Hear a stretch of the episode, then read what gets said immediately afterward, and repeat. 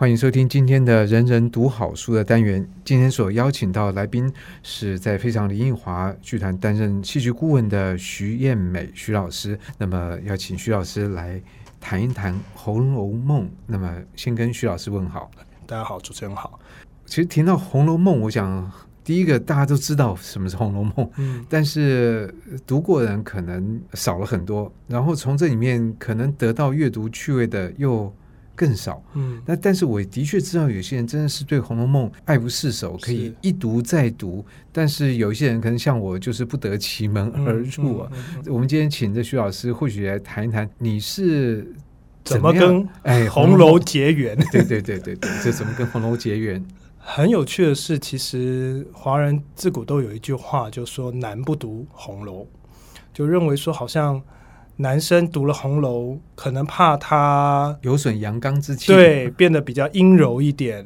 另外一个很有趣的是，为什么读这个就会变成好像很有损阳刚之气呢？可能是不是因为贾宝玉这个关系？大家很快就会连接到啊，里头有个主角叫贾宝玉，因为贾宝玉不仅是男生有女相，然后更重要的是他的性格里头有非常多特别怜悯、特别友情、特别好像。比较 sensitive，比较善感，动不动就会流眼泪啊，闹脾气啊，在很多人就说哇，他是不是男生的公主病？我其实也是那个当初大概在学生时期，也是那个难不读红楼的那个难，就受到这样的影响，倒没有觉得我不读红楼是这个原因，嗯、只是觉得好像进不太去。那但是的确像你刚刚提那种讲法，也会觉得啊，那进不太去，好像似乎也没有太大损失吧？这样会不会？嗯、我先讲一下我进入到红楼的开始，是因为。在二零一四年，呃，我们的剧团要做一出戏，就是《红楼梦》。可是，在这是我第一次加入在这个剧团的第一个制作。那在那之前，你还不算这个圈粉，不算是对对，完全没有被圈粉。但是真的要做这个作品，就非得看不可。是是是，当初是因为工作的关系。那那时候剧团就跟我说，因为在二零一一年到一二年的时候，做了一出贾宝玉。所以呢，到了二零一四年要再做《红楼梦》的时候，你总不能再做一次跟贾宝玉有关的，因为贾宝玉那时候非常流行，然后巡回了大概一百零四场，哦，算蛮多的，算蛮多的，而且到呃新加坡啊，到中国大陆啊，然后到台湾、香港、澳门。到了很多地方，哎，那我有点好奇，像这样的一出戏，它走了不同的，可以说华人世界里面不同的市场，而每一个社会对于同一个作品，它的反应应该不一样。我想贾宝玉比较特别，因为贾宝玉当初的主角是何韵诗，嗯，哦，是由何韵诗来演那个贾宝玉，所以其实它是有非常多何韵诗，等于说是某一种现场演唱会一样，它是一个音乐剧。那又是由呃十二金钗就全部全女班，然后围绕着一个真的就像贾宝玉一样，因为我们都知道何韵诗的长相啊，各方面就比较很中性，中性，所以呃大家就会觉得哇，又有唱，然后那个故事又是把红楼重新解构，它是先到了红楼的结尾，再倒回去讲，就说贾宝玉如果回到了天上，忘记了他来到了这个。这个想不起来，他来到这世界上走过这一遭。那他如果想要再回去看一次呢？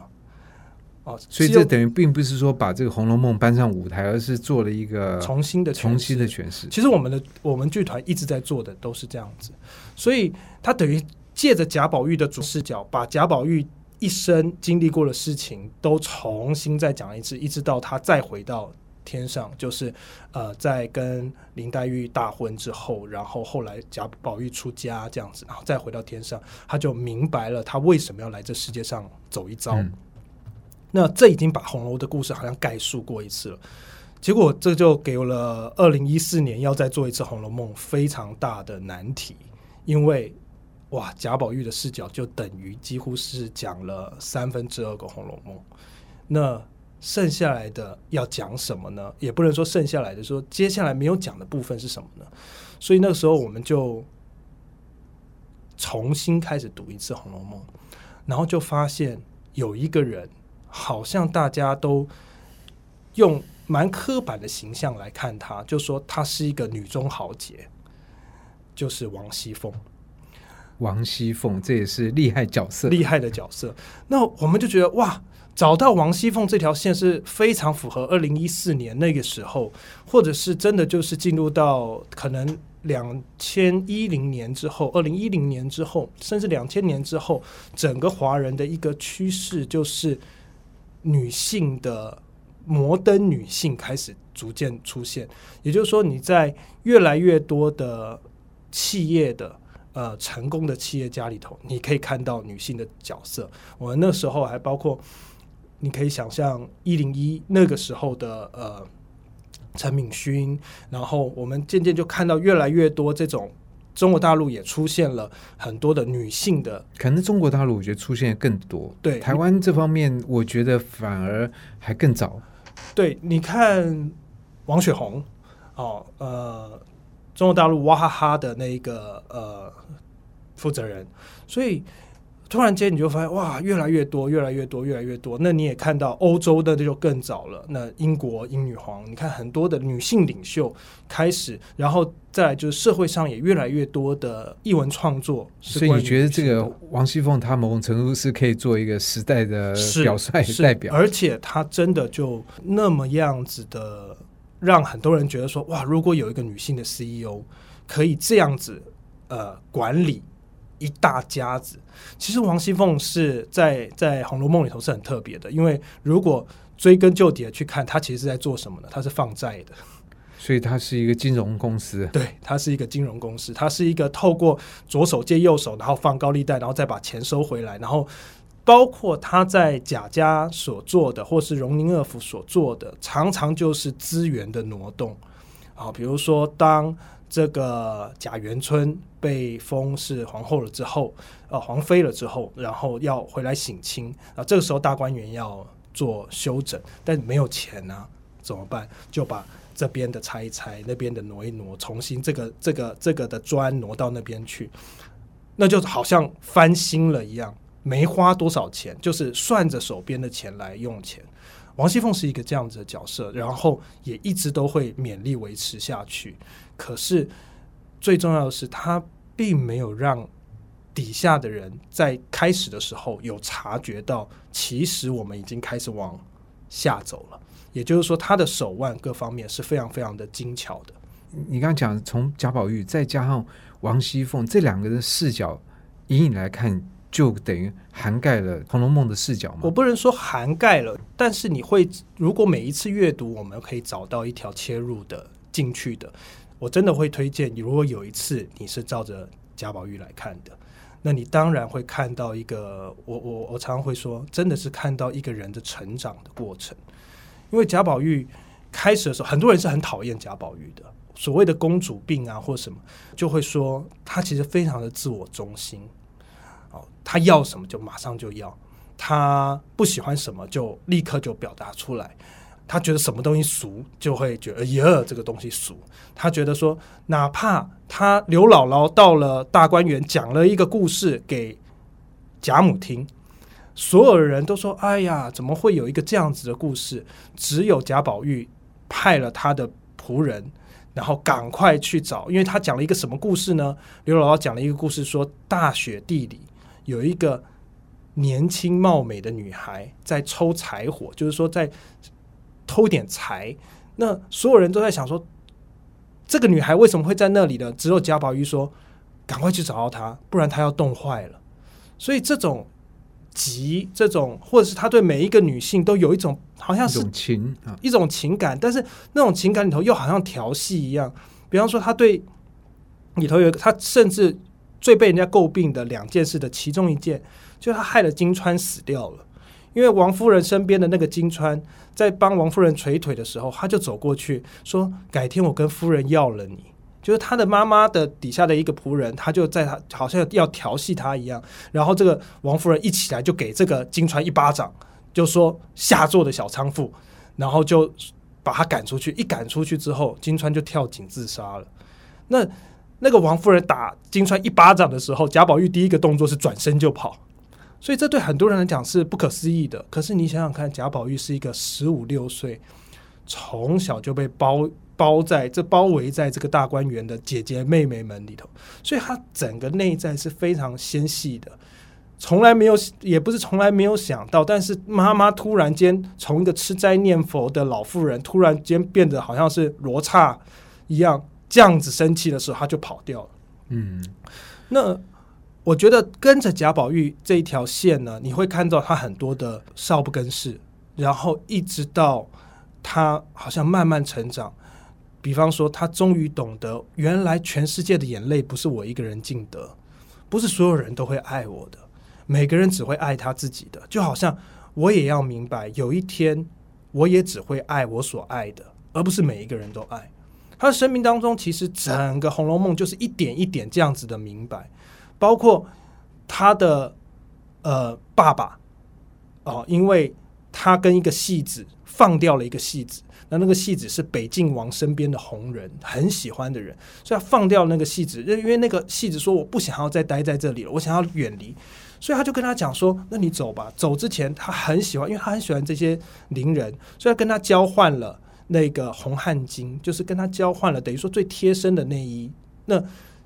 一交换之后，他爸爸就知道说：“啊，你居然把北静王身边的红人把他放走了。”所以就非常生气，就就要打他。但是这个打，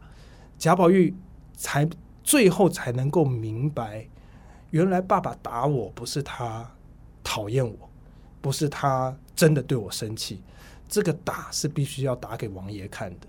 好，因为这个是关乎政治的，而不是关乎亲情的。所以他身边人也一直在劝老爷打你，你就要改啊，你就要知错啊。所以贾宝玉就是这样一点一点的成长。可是找到另外一条线的时候，真的很不一样。因为我说王熙凤就是王熙凤这条线真的很不一样，是因为。王熙凤所有的好像都比贾宝玉成熟、世故，不以年龄啊，这个地位啊，是。因为贾宝玉是在女生的环绕之下被养成像一个女生一样，可是王熙凤从小就被当成像男生一样来养，所以刚好两个是一个对镜，对，但是又是一个镜子来的，嗯、一个就是那个矛盾，就好像一个是。男生当中的女生，一个是女生当中的男生。那当找到这一条线的时候，我们也会会很兴奋，因为这个真的变成是一个时代象征。也就是我们也越来越鼓励男呃女性身上其实有男性的这种呃做事情的能力，包括可能就像何韵诗，其实是是是是是没有扮演贾宝玉的状况底下，是是是他就是一个也可以是一个王熙凤。对，但是更不一样的是，王熙凤的心里头好像是还有一个更特别的，就是如果我们说王熙凤心里头有一个贾宝玉，她好像就是一直在打压她这个心里头的这个贾宝玉。哦，这是你的看法，还是说你在这个书中你会感受到有？呃，呃我举一个例子，她跟她的先生的关系，她跟她的先生的关系是非常特别，她的先生叫做贾琏，那。他先生呢，就从开始不久之后，二十几回，你就已经看到他的先生一直是想要外遇的。那他的通房丫鬟，那什么是通房丫鬟？通常这个通房丫鬟就是，当你要嫁嫁到人家家里头去的时候，你身边会带一个女生。那这个女生基本上，基本上其实就已经是心照不宣的妾。就是说，你不到家家，他就是陪着你服侍那一个丈夫的这样子。那有的会变成妾，有的不一定会。那他身边带的那个就叫做平儿。那平儿呢，就是类似这样子的角色，也就是他跟在贾琏的身边，然后他也是一个合法的小三啊。然后他也是呃，王熙凤呢也默许了这件事情。但是这样还不够，他还要再出去找，所以家里头有一个包二家的啊，或是他后来娶呃娶了一个在外面又娶了一个妾，叫做尤二姐。所以每当这个她的老公脱离她所给的那一个就是小妾那个妾之后，她再跑到外面去的时候，王熙凤就受不了了，那她就会大闹。好要死要活，然后就跑到呃这个贾母面前去告状这样子。可是很有趣的是，有一次就是因为这个包儿家的媳妇就是人家的老婆，结果贾琏去沾了人家的老婆，结果大闹了一顿之后，他们两夫妻到了房间里头，就是晚上到了房间里头的那一段对话，你突然觉得王熙凤没有那么泼辣，虽然贾琏非常的软弱，贾琏用什么方式，他就说我都已经道歉了，给了你脸面了，那你还要再继续降下去，我就。不知道该说些什么了，然后王熙凤的那个态度也就少掉好多的话。平常是咄咄逼人的，可是当她的关起门来面对她的丈夫的时候，她好像又变成了一个妻子。所以王熙凤，所以你的意思说，她在这个公开的状况底下，她有她的盔甲要要穿戴，她的形象要不要扮演？这个真的非常的，对我而言是非常非常现代人的，就是。社会上其实越来，当这个大家越来越觉得说女生你是不能输的，就好像跟以前我们说男儿不能不能输的有泪不能轻弹对的时候，女生也开始穿了很多的盔甲，